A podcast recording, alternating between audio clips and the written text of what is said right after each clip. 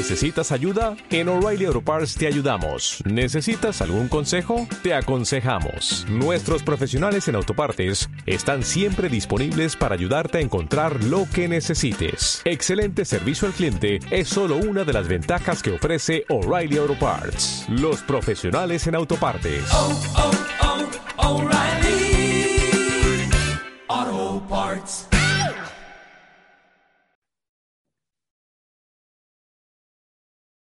En muy pocas ocasiones tenemos la posibilidad de conversar con críticos, con especialistas, con aquellas personas que se encargan de analizar disciplinas específicas en el ámbito artístico y menos aún que sean de nuestro país, pero este caso realmente es uno de, los pocos que nos encontramos en este camino del periodismo y de la gestión cultural. Y por supuesto, para mí es un placer porque eh, hace como algunas, unas, una semana, unas dos semanas más o menos, conversábamos con Fernando Barrientos, el director de la editorial El Cuervo, y nos daba algunos de los nombres con los que ya estaban trabajando para las siguientes publicaciones, un poco para completar el cronograma implementado para este año. Y dentro de esos nombres estaba presente nuestro invitado, Javier Rodríguez, a quien quiero darle las gracias y por supuesto la bienvenida, darle la bienvenida a nuestro espacio. Es la primera vez que nos encontramos para hablar sobre, sobre música, sobre cultura, sobre crítica. Y qué felicidad que sea por este espacio, Javier, y no por los televisivos donde solo nos dan 10 minutos y no hay vuelta que dar. Bienvenido. Hola Saraí, muchas gracias por la invitación. De verdad es un gran gusto para mí poder compartir estos minutos contigo y con tu audiencia. Yo, como tú dices, te sigo desde que estabas en la televisión, en otros espacios y creo que el trabajo que haces es de verdad valioso, importante. Entonces es un, gusto para mí poder compartir contigo y también con tu audiencia. Gracias, muchísimas gracias. Que lo consideres es un reto aún mayor, porque bueno, tenemos que cumplir, estar a la altura de eso o mejorar la opinión. muchísimas gracias. Javier, cuéntanos sobre tu mm, eh, proceso de formación académica. Vamos a comenzar por ahí, por lo académico, por lo que establece la norma y por lo que todos tenemos que cumplir para de alguna manera decir que somos personas estudiadas, preparadas. Cuéntanos cómo ha sido tu recorrido. Bueno, no, no, sé si esa es la parte más interesante de mi, de mi trayectoria. En cualquier caso, como que es a lo que me dedico, ¿no? Yo soy profesor, ese es como mi, mi, oficio, por decirlo de alguna manera, soy profesor universitario, entonces como que sí está bastante presente eh, el aspecto académico y formativo en mi, en mi día a día. Em, si tuviera que reconocerme en algo, yo diría que pues es lo que he trabajado en mi doctorado, que soy economista, o sea, yo he estudiado economía en, en en Barcelona, hice mi doctorado y una maestría eh, en torno a este tema, tratando de utilizar esos instrumentos de, la economía para entender distintos fenómenos y uno de ellos lo que podríamos llamar las industrias creativas y culturales, que son, pues bueno, las artes, diseño, videojuegos, todas estas en las que eh, se genera valor a partir del intelecto, el talento y las habilidades eh, humanas, ¿no?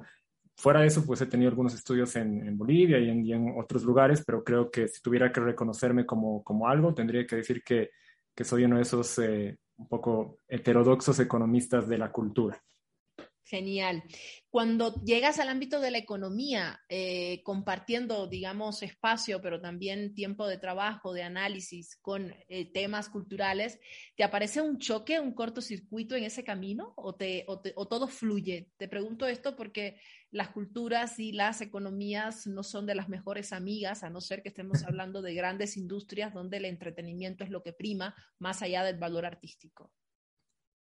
Eh, no, la verdad que no, porque como mi interacción con las artes antecede esta formación académica y ese camino eh, más de economista.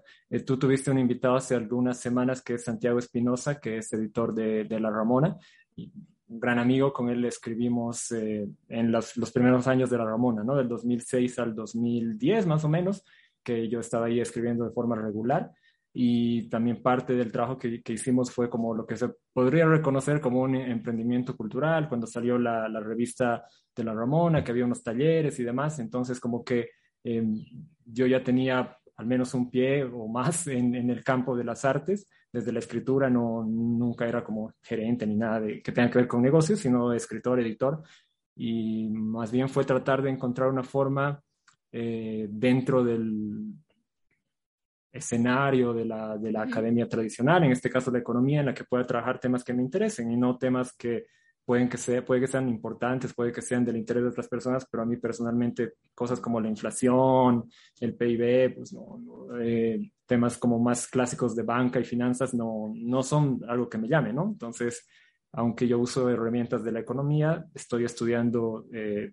hace poco publiqué un, un, capítulo del libro de investigación sobre artes visuales, ¿no? Entonces, hacemos como cosas cuantitativas, pero es, es artes visuales, sobre cine y Netflix también con eh, y la circulación de producciones internacionales con otros eh, investigadores bolivianos, con Andrés Laguna, que eres también eh, ex director de la Ramona. Entonces, como que es más una forma de, de, tratar la materia cercana a lo cuantitativo, pero no, no es que me sienta que esté como marciano en las artes. bueno, y, en relación con lo que me estás contando, mi, siguiente pregunta tiene que ver con tu entrada al ámbito de las artes desde la escritura, desde la crítica. Me gustaría conocer cuáles eran tus primeros, tus primeros intereses, al menos no los de hoy, porque evidentemente en el transcurso de, de, estos años va cambiando el interés del especialista, del investigador. ¿Por qué entrabas al ámbito de la escritura? ¿Por qué te interesaba escribir en La Ramona, por ejemplo, en este suplemento cultural? A la Ramona llegamos eh, invitados. Eh, ¿Por qué hablo en plural? Porque teníamos un blog con mi hermano, Luis Rodríguez, que él eh, vive todavía en, Bolivia. Que, ¿Cómo se llama el blog? Eh, diseccionando a la musa perdida, un nombre como el que lo, lo, puede poner a un blog alguien que en ese entonces tenía 17, 18 años, ¿no? Digamos el diseccionando. Era un blog de la época esta de la blogosfera boliviana que tuvo su mini boom entre el 2005 y el 2008, diría, más o menos, más cerca del 2005-2006 y mm, escribíamos sobre cine, música, ah, había algunos amigos que escribían sobre literatura también, pero sobre todo cine, sobre todo cine. ¿Este es el blog que tenía la fama de darle palo a todo el mundo? Eh, no sé si era el único, pero puede que sí, puede que sí. O sea, logramos alguna notoriedad en parte a, bueno, porque esas críticas sí fueron como virales antes de que el término viral exista. Y ahí fue que nos invitaron a, la Ramona, ¿no? Y ahí empezamos a escribir de forma regular, cada semana, etcétera. Y, y sí, antes de eso, eh, pues, bueno, no sé si, pues siempre ha sido un tema que me interesa, ¿no? La escritura, sobre todo de no ficción. La crítica hace parte de la no ficción. Creo que no soy un escritor de ficción, no tengo talento para, para eso, pero temas relacionados con, con cine, música, desde que, que recuerdo, siempre me han interesado y los he tratado de abordar, como te digo, desde la crítica. ¿Qué significa la crítica eh, para el Javier de estas épocas y, qué significa la crítica para el Javier de hoy? Em, no sé cuánto ha cambiado, la verdad. Ahora tengo una versión un poco, una visión un poco más técnica, digamos, del rol de los, eh, de los críticos. Eh, los críticos, como los ve Bourdieu, por ejemplo, que es un sociólogo que estudió temas de la cultura, son intermediarios culturales, ¿no? ¿Qué, ¿Qué hacen esos intermediarios culturales? En las industrias creativas y culturales tú tienes como dos tipos de valor, que lo decías tú, el económico, que no es el más importante según qué nivel de, de la industria estés, o sea, si eres un artista independiente quizás te interesan más los retornos simbólicos, que son los otros. ¿Qué son estos retornos simbólicos? Eh, prestigio, premios, eh, que tu obra se presente en, festivales, certámenes, que te...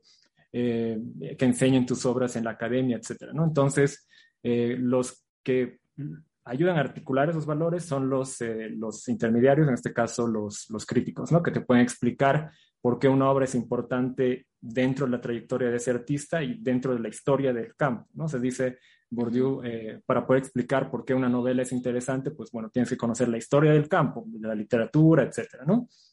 Eh, esa es como la visión que te puedo decir ahora, es un poco más técnica y creo que el valor de la crítica ahora no está tanto en decirte compra, no compres, como podría ser en, en, el cine, digamos, ve a ver esta peli, no veas esta peli, sino en tratar de situar esa obra en la trayectoria del artista o las artistas, los artistas y en, el, en la historia más larga del, de la forma, del campo, ¿no? Mm. Antes, cuando empecé a escribir, creo que por alguna circunstancia eh, de, ese momento teníamos entradas al, cine casi todas las semanas para todos los estrenos. Entonces, como que no sé si era una movida altruista o simplemente de como tratar de procesar todo eso que estábamos experimentando. escribíamos reseñas, ¿no? Pues se publicaban en el blog, las leían algunas personas, otras eh, tal vez se, leían menos, pero, pero creo que dentro de todo el impulso era parecido, ¿no? Era tratar de eh, como procesar, explicar, compartir esas, esos descubrimientos, porque bueno, con 17, 18 uno está conociendo realmente todas estas cosas, ¿no? Claro. Quiero volver al concepto de crítica o de crítico que, que mm, digamos, traías a colación en relación con los trabajos de Bourdieu. Y tiene que ver con este concepto del intermediario o el llamado mediador. Es lo mismo que sucede con el periodista cultural a la hora de repensar el valor del periodista cultural en un momento en el que todo el mundo tiene la capacidad y la posibilidad de compartir información y de, dar primicias sobre temas que antes solo tenían los medios eh, de comunicación, la prensa, la radio, la televisión, hoy no es así. Entonces, evidentemente, el trabajo tanto del periodista como del crítico entra en crisis, porque bueno, están haciendo lo que yo hacía o lo que me correspondía a mí, solamente a mí hacer. En esa medida, el que te establece eh, el lugar en el que se encuentra la obra, tanto dentro del campo del artista como dentro de la tradición, tanto del país como fuera, en fin, em, se queda como que, digamos, en, lo, en, lo, en lo cuantitativo, es decir, en lo cualitativo, se queda en en, decir simplemente datos, en dar datos, en, ubicar dentro de una línea cronológica, este pertenece acá, este tiene elementos acá. Es decir, es como un análisis, decías tú, muy técnico. En relación con lo que hacías cuando tenías 17 años, yo creo que hoy justamente el reto del periodista y en algún caso del crítico es rescatar esa capacidad que tenemos de compartir experiencias más que datos porque los datos los pueden encontrar todos, los tienen todos. Sin embargo, la experiencia, los ojos propios de uno que se acerca a una obra y dice, esto, más allá de que me guste o no, me genera tal sentimiento, me genera tal, tal experiencia, ¿tiene relación con esta tradición? Sí, ¿tiene relación con este director? Sí, ¿se copia de este? Sí, pero me genera tal experiencia. Es una de las tantas propuestas que hoy la mayoría de los críticos culturales están como que recomendando para un poco salvar esa, esa función del periodista cultural, que más allá de eh, el suplemento cultural, el medio que te, que te lanza o del blog que sea muy leído, no te ven, si no te chequean. No, porque la gente está buscando otras formas incluso de vivir la cultura y el periodismo cultural todavía se mantiene en ese espacio de élite, de burbuja, ¿no? De, decir esto sí, esto no, de, escoger, ¿no? Em, esa, esa, posición de, de, de el crítico, de la crítica, todavía es la que manejas tú a la hora de escribir los textos de los cuales vamos a hablar en un ratito, donde intentas analizar el fenómeno, musical. Es decir, ¿te parece que lo más importante es quedarte en el ámbito de el, nominar, el recontar, el ubicar, ¿no? Y quizás el no ir un poco más allá. Bueno, son, temas como gigantes que podrían dar para, para 10 entrevistas, creo, este, por ejemplo, del tema del, del periodismo cultural y lo que significa los retos y la transformación que tiene que asumir para poder seguir eh, generando una forma de valor para los lectores, las lectoras contemporáneas, creo que es un, tema eh, gigante y súper importante. O sea, ya estoy de acuerdo contigo que ya no puede quedar en el rol de simplemente eh, como recontar una información que se puede encontrar en otras, en otras partes no estoy del todo seguro si el camino es como volverse más técnico o si es la prescripción de decir esto es lo bueno, esto es lo malo. Eh, creo que mis orígenes un poco más, más independientes, más indie, van contra esa misma idea de un canon, de algo establecido. Pero, pero bueno, me voy a centrar en lo, último que tú dices sobre mi, visión de, la crítica. Eh, yo personalmente creo que no abordo las, críticas, las reseñas que escribo desde una perspectiva de autoridad ni técnica, no, no me interesa y no creo que esté en ese, en ese lugar, sino que trato como de, de interpretar las sensaciones que me sugiere el, material eh, dentro de un formato que es el formato de la crítica, ¿no? Porque uno podría escribir un cuento inspirado por una canción, uno podría hacer un cortometraje inspirado por una canción, ¿no? Yo el formato en el que trabajo es el de una crítica que tiene unas características que si tú ves una crítica de cine, pues tienes que contar la sinopsis sin dar spoilers, tienes que hablar de los actores, el director. En el caso de una crítica de, de música, pues bueno, de un disco, digamos, de un, de un, que es un formato también un tanto anacrónico hoy en día, eh, bueno, hay que explicar es el, en qué momento la carrera del artista eh, surge, que algunas... ¿Por algunas qué es anacrónico? Eh, sí, o sea, y creo que hay algunos músicos jóvenes que están como navegando esto de formas interesantes. Pienso en eh, uno muy conocido, un argentino, Catriel, que una bestia totalmente distinta son sus LPs, sus discos largos, no me gustan, no son muy buenos, y otros que realmente creo que es donde está lo que a él le interesa y lo que habla con el momento contemporáneo, que son sus singles y sus EPs.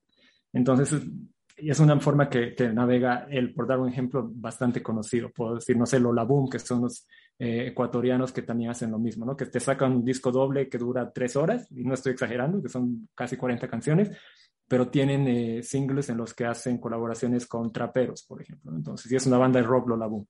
Em, pues eso, ¿no? Yo creo que como, como intermediarios culturales nos ponemos en una situación parecida, o sea, con un formato que también es un poco complejo ahora, porque bueno, ¿quién lee una, una reseña de un disco si lo puedes escuchar el disco? Entonces es eh, tratar de dar algo que sea significativo, mm. valioso y que también pueda aspirar a como sobrepasar de alguna forma eh, esa inmediatez, ¿no? Es decir, porque bueno, o sea, si yo te digo que este era el tercer disco de un artista que después va a llegar a sacar 20, tal vez como archivo sí puede seguir teniendo interés ese, ese disco, pero, o perdón, esa reseña, pero el, el, impulso sería como a querer actualizarla, ¿no? Bueno, ya no, ya no es como ahora es otra persona, pienso, no sé, en Kanye West, escribe una reseña del, del tercer disco de Kanye West con todo el bagaje de, vida que tiene hoy, pues es distinto escribir el tercer disco o escribir sobre el mismo disco que escribirías el 2013 o el 2008 que, que hoy, ¿no? Pues entonces esa es como eh, toda la, la gran cantidad de, de, preguntas con las que uno se enfrenta, al menos yo, al momento de comenzar a escribir. Claro. ¿Por qué desde el, desde el cine, desde el ámbito literario, desde como que ir picoteando algunas formas de hacer periodismo cultural o crítica, te decides especializar en la música? ¿Cómo se hace un crítico de música? Em, eso fue un poco accidental, la verdad. Yo escribía más sobre cine y quería escribir sobre cine. Eh, la verdad es que en ese momento en La Ramona creo que no había mucha gente que escribiera sobre música. Eh, o bueno, en realidad lo que pasaba era que éramos pocos, ¿no? Del staff eh, fijo cuando se fundó estaban Sergio de la Cerda, estaba Santiago Espinosa, Andrés Laguna, los tres saben sobre cine, y bueno, y Andrés y Santiago, que son probablemente de su generación dos de los críticos más, más preeminentes, entonces ponerlos a escribir sobre otra cosa que no sea cine, es como poner a Messi a jugar de arquero, ¿no? Pues no, no lo haces. Em, y bueno, estaba mi hermano Luis y yo, y éramos los que sabíamos de música, nos gustaba, teníamos un programa de radio esa época que además fue podcast, y probablemente el primer podcast, ¿no? El 2006 en Bolivia. Em, y, y, nada, ¿no? Pues entonces terminamos escribiendo sobre música, ¿no? Y, y, nos gustaba, nos fue bien, y creo que, que ahí fue dándose de a poco la transformación. Genial. A ver, eh, eh, es como que ya casi una tradición tuya el hacer cada año una lista de, discos que en cierta medida más te han gustado, ¿no? También lo hacen algunos periódicos acá y, bueno, invitan también a que la gente mande, ¿no? ¿Cuál ha sido su disco favorito? ¿Qué es lo que más ha escuchado? Y en esa medida, eh, para algunas personas se convierte en una mirada bien superficial, ¿no? De, cómo se ha ido desenvolviendo la música. No me refiero específicamente a, tu lista, pero sí en la mayoría de los casos se hace incluso un poco para rellenar los espacios de, información cultural cuando ya llega fin de año y no hay nada que poner y no está pasando supuestamente nada. Bueno, pues sacaremos las mejores series, las mejores películas, los mejores discos. Y eh, en esa medida, la mayoría de, de, las miradas que empiezan como que a hacer una línea curatorial de cuáles, de cuáles han sido las producciones musicales más importantes, evidentemente se van en la mayoría de los casos a las producciones que salen de las clases medieras, ¿no? de aquel grupo de, músicos, de, artistas que tienen el acceso la posibilidad incluso económica, tecnológica, digámoslo así, porque es, también un tema en, digamos, en cuestionamiento, en, reflexión, el tema de cuán necesario es la tecnología para hacer buena música. Los que componen estas listas de, selección de, los mejores discos.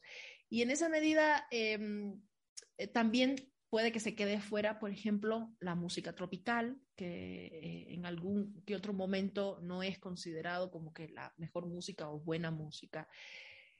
Y quizás las influencias identitarias, las que de alguna manera identifican a una cierta región, a un cierto movimiento, a un país, son las que normalmente se quedan fuera o empiezan a componer otras listas en otros circuitos muy distintos a los que ya conocemos comunicacionalmente.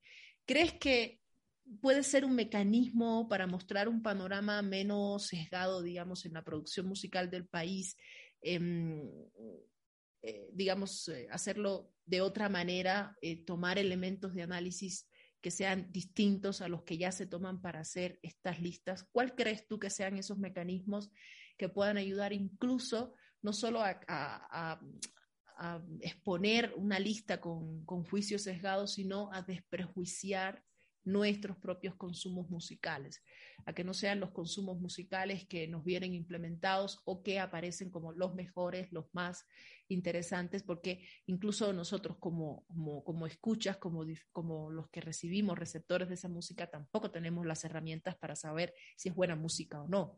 Los músicos, los críticos, los eh, eh, entendidos en el tema, escuchan la primera parte de un tema y ya saben que no va a ningún lado, pero uno no tiene idea porque uno lo ve, lo ve con otros ojos. ¿Cuáles crees tú que sean esos mecanismos si es que estás de acuerdo con toda esta introducción medio larga que te he expuesto sobre estas famosas listas? Sí, es, es el, estamos hablando lo que ocurre detrás de escenas en el periodismo cultural. Estas eh, listas se, se, preparan porque sabes que puedes recocinar notas del pasado, ¿no? O sea, en esa época que nadie trabaja el fin de año, Navidad, Año Nuevo, esa es la solución. Em, pero yo creo que, al menos en mi visión, es que eh, hay que partir que, desde que todas las listas son subjetivas, ¿no? Entonces, eh, y es como algo que quizás eh, hace a, mi, a mis inclinaciones un tanto posmodernas, creo que ya los cánones y, como la, la, autoridad, los mejores, los más importantes, es algo que totalmente discutible, ¿no? Y creo que es un esfuerzo un poco fútil, como decir, vamos a volver a reconstruir la lista de los mejores discos del año. Entonces, no, no sé yo cuáles son los mejores discos del año, los mejor grabados, los mejor compuestos, mejor ejecutados. Lo que sí podemos escoger 20 que sean tus favoritos, puedes escoger 20 que te ayuden a entender lo que pasó en ese año. Em, y ahí creo que también, pues bueno, cada quien, eh, cada persona desde su lugar reconoce lo que puede contribuir a la discusión. O sea, cuando yo preparaba la lista, digamos, del 2021, decía, bueno, o desde el 2020, realmente le aporta al mundo que yo diga, el disco de Bad Bunny o de Rosalía o de, o de Nick Cave o de Fiona Apple era el mejor o era el más bueno.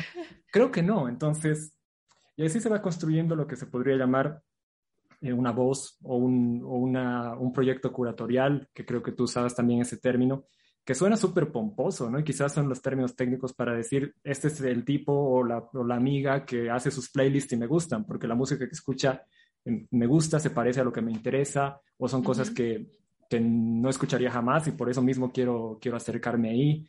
Em, y cuando yo preparo lo hago así, o sea, pensando que esto va para, para lectoras, amigos, amigos, lectores, que, que les podría gustar lo mismo que a mí, ¿no? Entonces jamás parto de decir, pues lo mejor, lo más importante, ¿no? Si me pusieran esa tarea de decir, busca las 10 películas o los 10 discos que te puedan contar qué pasó en el 2020, es otro trabajo, ¿no? Es un trabajo como de, bueno, ahí sí quizás habría que tomar un disco que se grabó con, en la pandemia, con restricciones, pero eso quizás es más parecido a la crónica o al documental que, que a una lista de favoritos, ¿no? Ya. Claro, tu lista, es decir, lo que me estás queriendo decir en resumen, a ver si entendí, es que tu lista de favoritos es plenamente em, personal, es, un acto individual, es lo que simplemente a ti te tocó y ya está. No es que dentro de esa elección em, entran a jugar elementos de discriminación, no discriminación en sentido negativo, ¿no? Eh, eh, em, digamos, discriminación en sentido de elegir por qué este sí, por qué este no, en relación a la producción, en relación a la, la, la, propuesta eh, musicalmente hablando en relación a, eh, digamos, no sé, el, nivel de, buena producción eh, musical o de su videoclip o, de lo que venía haciendo en relación con, la misma carrera del artista, lo que venía haciendo no es tan bueno como este, por tanto, este me parece importante, si no tiene que ver con estos elementos de diferenciación entre uno y otro, digamos no, o sea, yo trato que, que, tenga una coherencia interna y, por ejemplo, el año pasado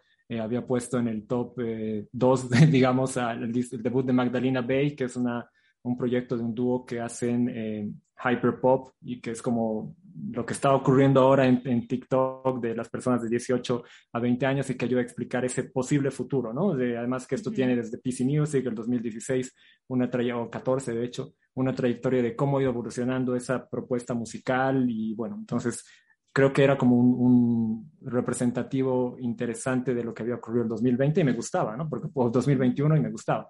Y el otro que puse era el de mm, JPG Mafia, que es un, un rapero eh, que es como bastante eh, atípico en los temas y las formas que, que trata, ¿no? Tenía una canción que usa un sample de una interpolación, de hecho, de los Backstreet Boys, por ejemplo. Él es ex veterano del ejército de Estados Unidos, pero no, no se conforma con los roles de género tradicionales. Entonces, como que me parecía que representaba en ese momento y me gustaba. O sea, si no me gustara, pero me parece importante, de pronto no lo ponía.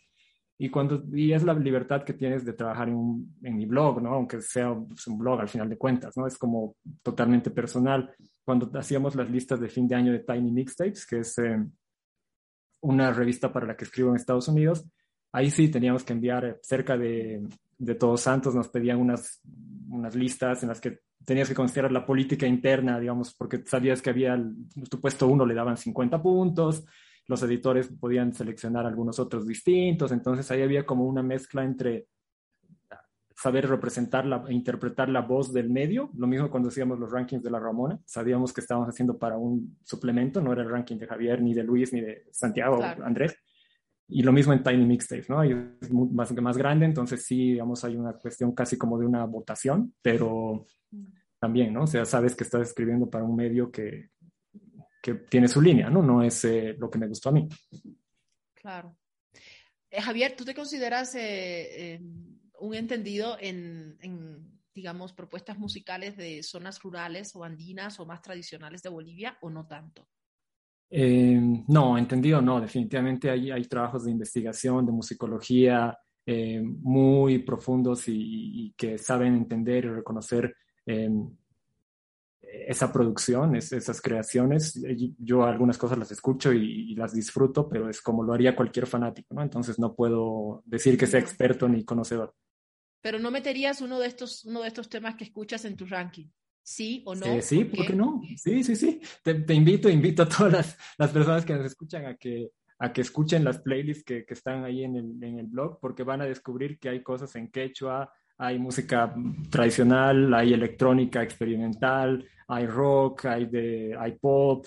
Entonces, Te pregunto esto porque vas a perdonar que sea tan incisiva, pero me estoy dando la libertad de hacerte las, las, las preguntas, eh, tomando en cuenta también cómo yo entiendo el fenómeno del que hablas. Em, hoy, por ejemplo, hay una, una, línea de artistas fundamentalmente jóvenes, de chicos jóvenes. En Bolivia hay unos dos o tres que son así interesantísimos, que deciden trabajar desde el idioma andino, desde el idioma originario, desde el quechua, la aymara, ¿no? Pero bajo una bandera de exportar lo exótico. No están vinculados en ningún caso a las formas de, relacionamiento, de vida, de, no sé, de, la misma comunidad dentro de su trabajo musical. Entonces, el hecho de que haya un tema quechua o aymara no significa que estemos hablando de una propuesta que realmente venga y sea creada dentro de este rango. Tampoco significa que esté bien o esté mal, para nada. Tampoco significa que solo los originarios de las comunidades pueden, no, para nada. Pero lo pongo eh, a colación un poco para entender desde la visión tuya eh, como especialista eh, cómo, cómo te acercas al fenómeno. Ya, em, no estoy seguro de, de, que sepa cuáles son los artistas o las obras de las que tú estás hablando. Al final de cuentas, ya estoy más de 13 años fuera de, de Bolivia, entonces tampoco es que trato de seguir actualizado, pero no, no siempre se puede con las redes sociales. tanto, ¿no? Sí, o sea, hay un límite y uno lo tiene que reconocer, entonces cuando a veces me, me, invitan a hablar de Bolivia, tengo que decir, eh, ojo que, que, esto es una opinión, pero tampoco es que viva allá ni tenga toda la información, ¿no? Pero puedo asemejar este fenómeno a otras situaciones que veo, por ejemplo, de artistas eh, que, tal vez con otro origen de clase, no necesariamente étnico, porque son otros países que tienen otros clivajes sociales, eh, pues que, que eh, como que tratan de explotar comercial o simbólicamente una música que no es eh, la que em, tradicionalmente corresponde, sí, sí, por ponerlo así. Em, yo creo que eso, eso da para unas discusiones bien, bien complejas. Creo que no son particularmente de mi gusto esos, tipos de artistas. Creo que eh, puedo pensar en algunos de Chile, Perú, Argentina que, que simplemente me parece derivativo y un poco eh, que ya se ha visto, ya se ha hecho esto hace, hace mucho tiempo.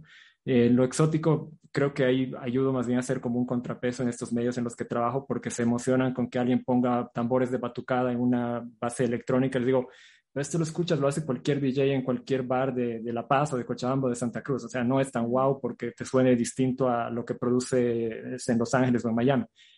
Eh, Entonces creo que soy un poco escéptico de esa perspectiva pero también me gusta eh, romper con los purismos, ¿no? Porque creo que ahí es como se construye conocimiento y es, creo, una forma de acercarse al arte y a la, a la creación. Eh, entre los discos yo separo las listas por ninguna otra razón que porque me gusta tener más discos, y así tengo 40 en lugar de 20 y 20, solamente 20.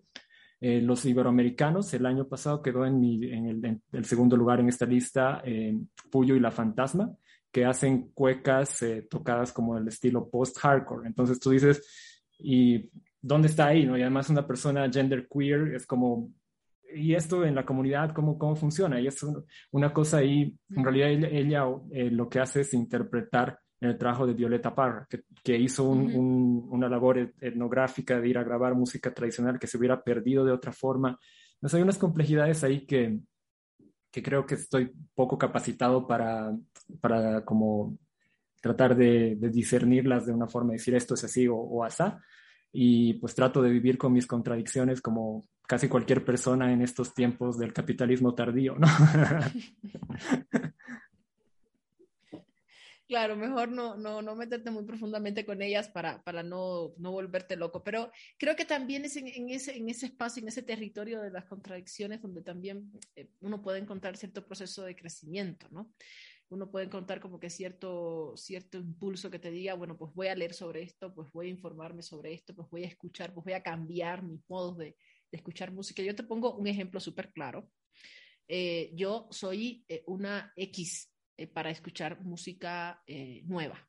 Es decir, soy de las personas que no les gusta, no les gusta escuchar música nueva. Yo soy así, es decir, ese es mi, mi, mi modo de, de, ser. Sé que está mal, que, que, no debería, porque además soy periodista cultural, tengo que estar como que informada, escuchando todo, pero me molesta, es como, es como no tengo ganas, ¿no?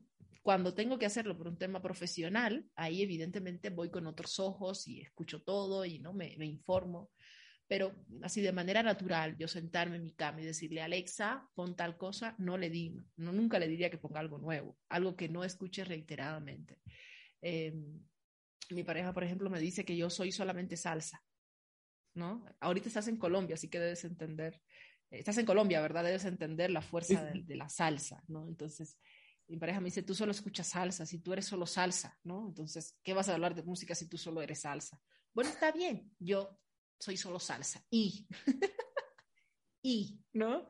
Pero es interesante porque eh, el hecho de encontrarte en esa contradicción de por ejemplo, ser periodista cultural y no escuchar constantemente música nueva, me invita a leer, a buscar, a conocer, a analizar quizás con otros ojos lo nuevo que llega, a ver qué tanto de nuevo es, ¿no? Y eh, esos espacios de contradicciones son muy, muy ricos también, porque además te permite que otra persona entre en esa discusión, que no sea solo tú contigo mismo. Y en esa medida yo creo que más allá de resolver las contradicciones, un poco lo que funciona es convivir con ellas. Sí, claro, claro. Eh, lo importante es saber navegarlas y, que no sean un impedimento, ¿no? Porque una cosa es estar consciente de esas limitaciones, de esas contradicciones, de, eh, del lugar de enunciación de uno también, o sea, eh, pues dentro de todo, pues, en el mundo académico, como crítico, uno, claro. uno tiene una visión particular eh, pues sí, yo estoy de acuerdo contigo que es, es importante hacerse interpelar eh, por eso y, y, ser transparente también, no, no tratar de, de, esconderlo y jugar como de forma hasta un poco maliciosa con, con esas eh, contradicciones, ¿no? Y, y es una señal de los tiempos, ¿no? O sea, por mucho que en mi adolescencia yo sido más punk, más, más indie, eh, ahora ya no ocurre que, que, digamos, que como que pasaba todavía en esa época que si eres metalero y te ven escuchando eh, reggaetón, pues bueno, sea el fin de, de, los tiempos, ¿no? Ahora hay raperos que, que tocan con bandas de, de post-hardcore y, y, no pasa nada, ¿no? Y al revés, ¿no? Hay, hay artistas super pop que están trabajando con, con productores eh,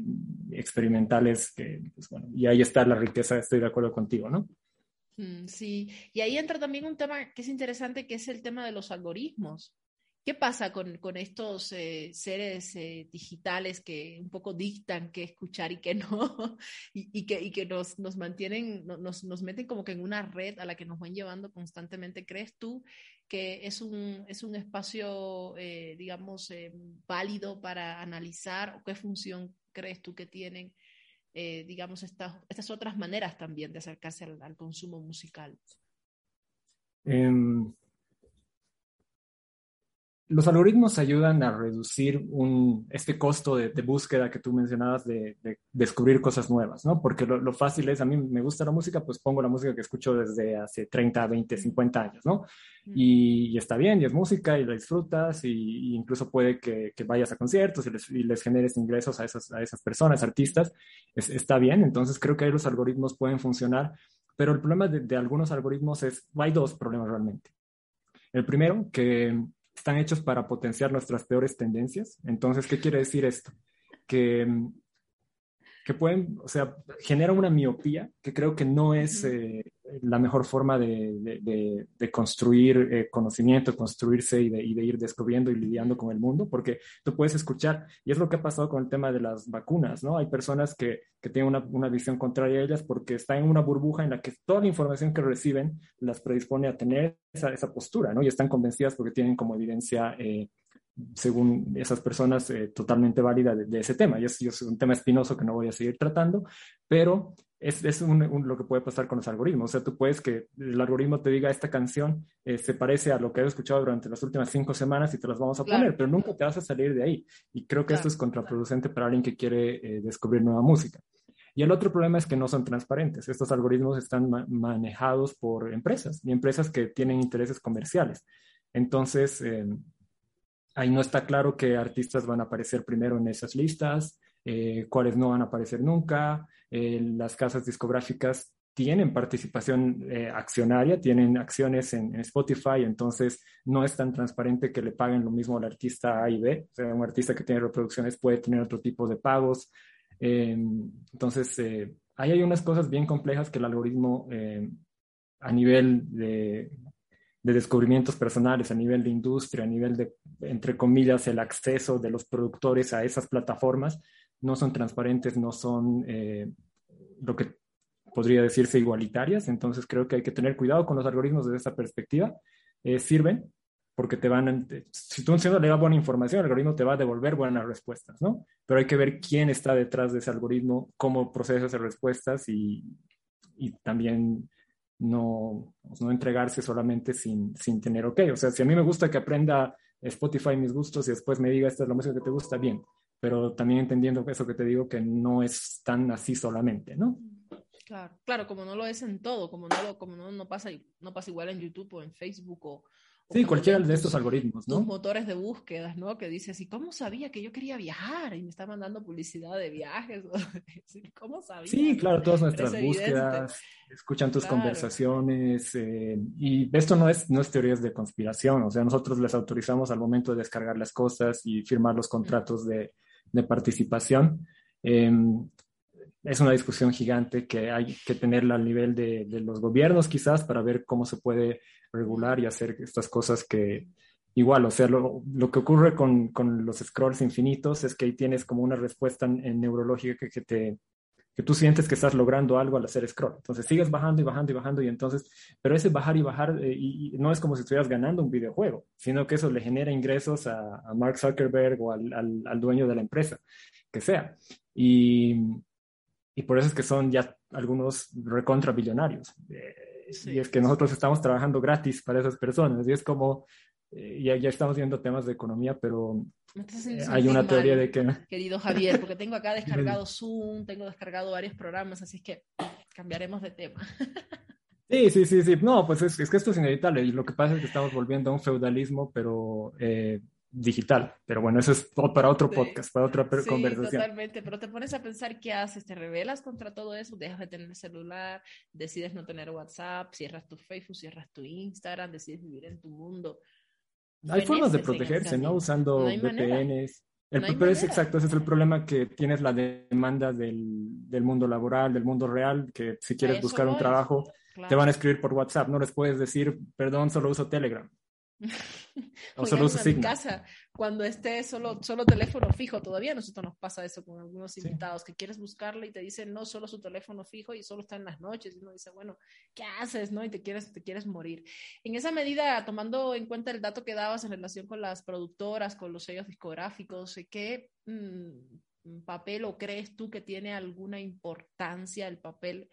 De los productores musicales en Bolivia. Existe una, visión crítica en relación a los productores musicales. Yo tengo un, amigo que me dice que la mayoría, 60% de los artistas, de los músicos jóvenes que surgen hoy en Bolivia a través de los sencillos, de los, de los EP, de, sus, de sus singers, podrían ser eh, grandes artistas o mejores al menos si tuvieran un buen productor musical en el camino. ¿Qué pasa con esa imagen? En, Bolivia tenemos un, pequeño problema o un gran problema en relación a las industrias creativas y culturales y que están definidas, y esto puede ser eh, algo que va como a contramano de otras eh, visiones, pero desde Mondiacult, que fue como una reunión de, de, las Naciones Unidas el 82, se definió que las industrias creativas y culturales pasaban por el tema de propiedad intelectual. Es decir, yo hacía un diseño, un libro, una canción y la registraba y era el, el dueño o la dueña y podía explotarla comercialmente. Eh, hay muchas manifestaciones eh, originarias, nativas, que no se pueden eh, registrar con propiedad intelectual porque son de una comunidad. Primer problema. Y el segundo problema es que lo estás supeditando al tema de explotación comercial. Hay un montón de actividades creativas, artísticas, culturales que ocurren fuera de los mercados, que no tienen ni esperan retornos económicos. Pero, ¿cuál es el problema de, de que Bolivia tenga el desfase con eso? Que no se respeta la propiedad intelectual. Es bien difícil que, que tú puedas generar una industria cuando la piratería es, es, tan grande. Pero la piratería es mala, no, porque no tendríamos otra forma de acceder a... Entonces ahí hay, hay un, un, círculo vicioso que es bien difícil y que genera como un, un, entorno en el que se complejiza la posibilidad de generar unas industrias creativas y culturales. Entonces, ¿por qué no hay sellos internacionales en Bolivia? Porque no tendrían una rentabilidad eh, suficiente para poder eh, operar ahí. O sea, con el mercado interno no funciona. Entonces, si tú vas a trabajar todo externo, te llevas al artista boliviano a Miami o a donde sea, y produces desde ahí. Y pasa con otros países también. O sea, Shakira es artista colombiana, no, pues ella produce en Miami, seguro que factura en las Bahamas, vive en Barcelona, entonces, ¿cuán colombiana es, como artista? ¿no? Entonces, hay unos temas que son como complicados a nivel industria y creo que eso hace que no haya productores profesionales que vivan de eso, ¿no? Es decir, de cada reproducción de tu canción me ingresa X cantidad de dinero porque hice la producción, los arreglos, la composición. Pero talentos hay muchísimos, ¿no? Hay talentos que están produciendo en distintos ámbitos, espacios y dimensiones. Eh, de que haya esa dificultad del match y hay artistas, eh, digamos, músicos eh, creativos que no tienen el background de producción técnico o, de producción artística. sí, estoy, estoy de acuerdo que ahí podría hacerse unos matches más interesantes que permitan que ambos tengan mejores resultados. ¿Cómo se logra eso? De forma sistemática es más complejo, pero pues creando espacios en los que se encuentren, ¿no? Es decir, y no tienen que ser espacios físicos, ¿no? Pueden ser las mismas redes sociales que a alguien le gusta los beats de un productor y le dice, oye, yo soy rapero, ¿por qué no, no, no colaboramos, ¿no? Y ya se puede generar esa, esas interacciones, ¿no? Entonces, yo creo que sí sería positivo para, para los artistas bolivianos que ocurriera eso. ¿Cómo? Lo veo un poco más complicado por esta razón que te digo, más sistémica de, de la economía boliviana, ¿no? Claro, pero por un lado va el tema de las economías y por otro lado va el tema de la producción misma, del nivel de, calidad o el nivel de consecuencia con el que se hace música. Em, sí, pero eso al final, tal vez mi visión, porque soy economista, es dinero, ¿no? O sea, si tú puedes pagar un mejor, un mejor estudio, si puedes pagar en lugar de, como un trabajo de tiempo completo, ¿no? Voy a trabajar ocho horas en mi canción durante toda una semana, son ocho horas que no estás trabajando en otra cosa, ¿no? Y seguro que si dedicas esas ocho horas a, la semana a tu canción, vas a tener una mejor canción. Entonces, yo creo que es bueno no perder de vista que en Bolivia seguimos siendo el segundo país más pobre de Latinoamérica. Hemos tenido 10, 15 años de crecimiento, pero teníamos un piso muy bajo. Todavía hay muchas cosas que son precarias, y en la educación, en, en tantas otras cosas, y las artes una de ellas, ¿no? Mm. Ya. Bueno, nos quedan cinco minutos, querido Javier. Vamos a hablar sobre el libro que se viene prontamente con la editorial El Cuervo. ¿Quiénes son los testigos del fin del mundo? bueno, Testigos del fin del mundo no es. Quiero, No quiero ser parte yo de ese grupo porque no, gracias. No quiero, no quiero ser testigo, de, testigo de. Pero el mundo se lleva acabando desde tanto tiempo atrás, ¿no? Ya somos testigos de, no sé si la palabra testigos existe, pero todas y todos somos testigos de ese, de ese Ahora ya podemos poner la palabra, la, letra que, que, que, nos dé la gana porque somos, somos de esta línea, de esta línea de millennial con, con lenguaje inclusivo totalmente. Así que puedo decir testiga y ningún editor me puede decir que no. Es una manera de revelarnos también, ¿no? Sí, o sea, el lenguaje tiene que servir a las personas, ¿no? No las personas servir al lenguaje. Es que el lenguaje crea sociedad, el lenguaje crea y el hecho de que, la, de que alguien, de que tres viejos con plata sentados en una silla todo el día nos digan que no podemos usar, ya dice mucho. Sí, claro, claro. Y, Con mis disculpas. sí, claro, esto es totalmente, o sea, eh, nuestras opiniones, ¿no? Pero a mí también me parece que cuando uno se queda en el todos, hay personas que puede que no se estén sintiendo eh, incluidas, ¿no? Entonces, es bueno, pero bueno, vamos a testigos del ahí fin está, del mundo. Ahí está, testigues del fin del mundo. Podría ser una propuesta para Fernando. A ver si no te mata. Sí, bueno, em, es el título de un libro en el que llevo trabajando más o menos cuatro años, que es un montón de tiempo de escritura relativamente eh, discontinua pero que retrata los últimos 10 años de producción musical en Iberoamérica, es decir, toda Latinoamérica y, España, los países hispanohablantes, no Brasil ni Portugal, porque son otro, otro universo gigantesco. Mm. Em, son 110 reseñas de, de, discos de artistas, en su mayoría independientes, de distintos géneros. Hay, hay música eh, electrónica, pop, eh, rock, eh, hay cosas como un poquito más, más raras de, experimental, shoegaze, de todo, ¿no? Eh, artistas más o menos conocidos, tipo, aunque no es independiente, pero está Rosalía porque surge de eso, que es eh, parte de ese milieu importante Rosalía, claro que sí. Sí, está ella, están artistas que tienen 20 reproducciones en, en Spotify, como, no sé, eh, Adolescentes sin Edad, que es una banda independiente chilena. Y bolivianos hay, no les voy a decir cuáles para que no haya spoilers, hay artistas bolivianos, eh, van a tener que comprar el libro, no mentir, en algún momento se va a revelar esa información. Y lo de Testigos del Fin del Mundo no tiene que ver, el título surge antes de la pandemia, es de, una, de un disco de un grupo mexicano que le había puesto ese nombre pensando en el fin del mundo del 2012, que no pasó. Y también porque de alguna forma, y es a lo que estamos tratando de contraponernos, Latinoamérica, el sur global, es el fin del mundo, ¿no? Un fin del mundo geográfico puede ser una latitud tan sureña o un fin del mundo que estamos, eh, entre comillas, en una periferia que no por eso es menos, eh, menos valiosa y yo diría que al revés, ¿no? Que tenemos muchas cosas eh, que contarle al resto del mundo, ¿no? Yo lo había interpretado, fíjate, por, por, la, por la idea de el fin del mundo de una forma de hacer música, de una manera de consumir, de producir, de crear, de gestar de, y, de, y de compartir música. Em, evidentemente no es el mundo que conocimos cuando éramos pequeños, cuando nos enfrentábamos a nuestros primeros referentes musicales. Yo recuerdo, por ejemplo, eh, y tengo un, tengo un recuerdo bien vívido, mm, los domingos en mi casa, mi papá es un fanático de la música, es un músico frustrado, y yo recuerdo que los domingos era así, eh, religión, el tomar uno de los discos de vinilo que tenía y alzar el volumen de sus baffles y la música era a todo dar, desde las 10 de la mañana hasta las 6 de la tarde, no paraba. Y era que si Michael Jackson, que si Steve Wonder, que después que salsa, después que no. Entonces, de ahí vienen mis referentes. Hoy me preguntan, ¿por qué tú escuchas solamente salsa? Y yo, bueno, no es culpa de mi papá porque yo soy mayor de edad y puedo cambiar mi referente, pero yo tengo una memoria, ¿no? Que, que a veces me gusta, pues, eh, motivar. No son los mismos tiempos de hoy no son las mismas formas de crear música. Y yo dije, bueno, a lo mejor está pensando en un fin del mundo de una manera de, como que un, un fin de una era específica de hacer. Y yo creo que este documental de Rompan Todo también apuntaba a eso, ¿no? A cómo iban cambiando eh, los modos de enfrentarse a la música de generación en generación, pero creo que este corte entre millennials y no ha sido como que definitivo. Sí, estás totalmente en, lo cierto. Vamos a poner eso en la, contra, en la contratapa, en la solapa, ¿no? Que es el fin de, de, de, una forma de hacer música, porque efectivamente coincide con eso, ¿no? O sea, nos parece como de alguna forma impensable, pero hace apenas 10 años no había smartphones, no estaban tan, tan eh, masificados, eh, no había tantas redes sociales, tenías eh, Facebook, pero no estabas conectado todo el tiempo en eso como ahora estás en 8 redes o 10 redes. Los músicos estaban concentrados en hacer un disco. Sí, y, eso es, clave porque la producción era pues a las 50 personas que, puedo convocar en un bar. y de, pronto lo cuelgo en MySpace, pero no tenía la visibilidad de ahora tengo unas plataformas que su alcance es global potencialmente.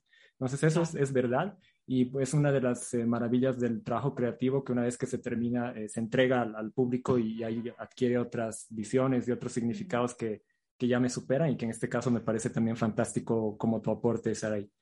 Genial, muchísimas gracias Javier, gracias por hacerme sentir, sentirme, sentir bien. ya.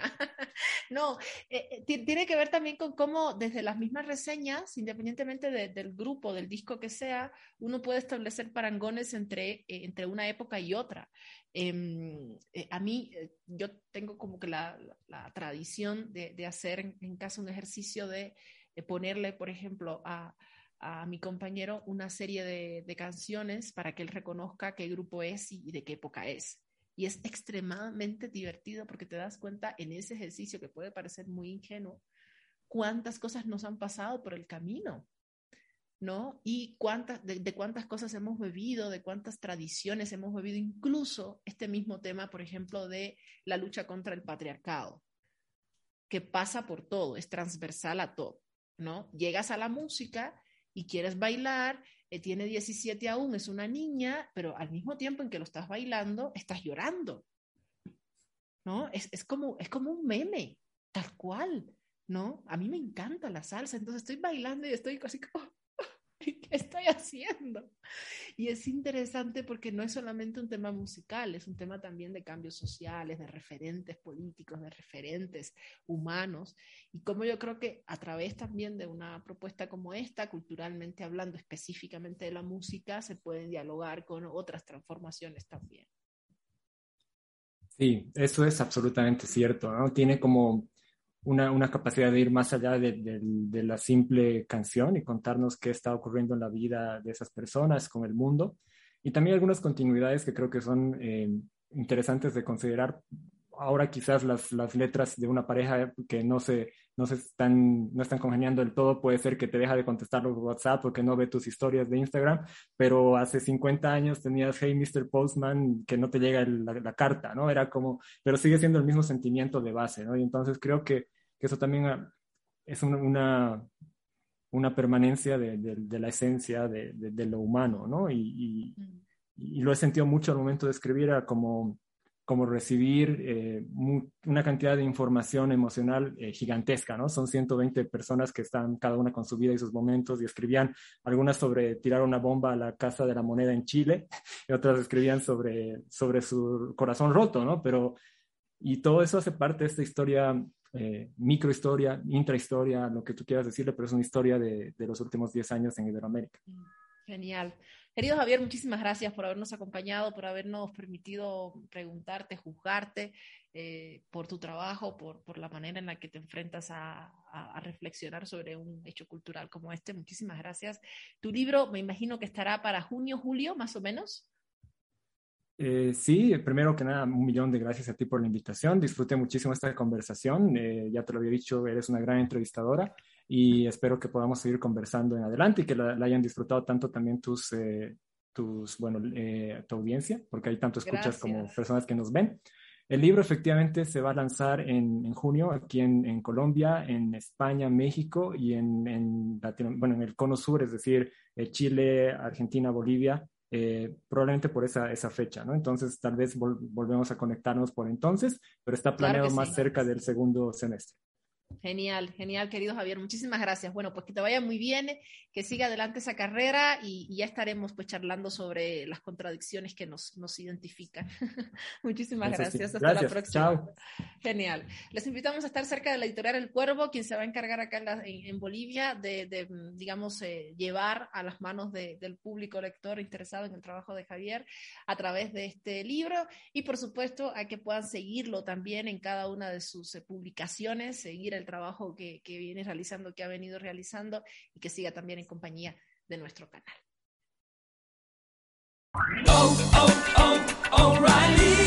¿Necesitas ayuda? En O'Reilly Auto Parts te ayudamos. ¿Necesitas algún consejo? Te aconsejamos. Nuestros profesionales en autopartes están siempre disponibles para ayudarte a encontrar lo que necesites. Excelente servicio al cliente es solo una de las ventajas que ofrece O'Reilly Auto Parts. Los profesionales en autopartes. oh, oh, O'Reilly Auto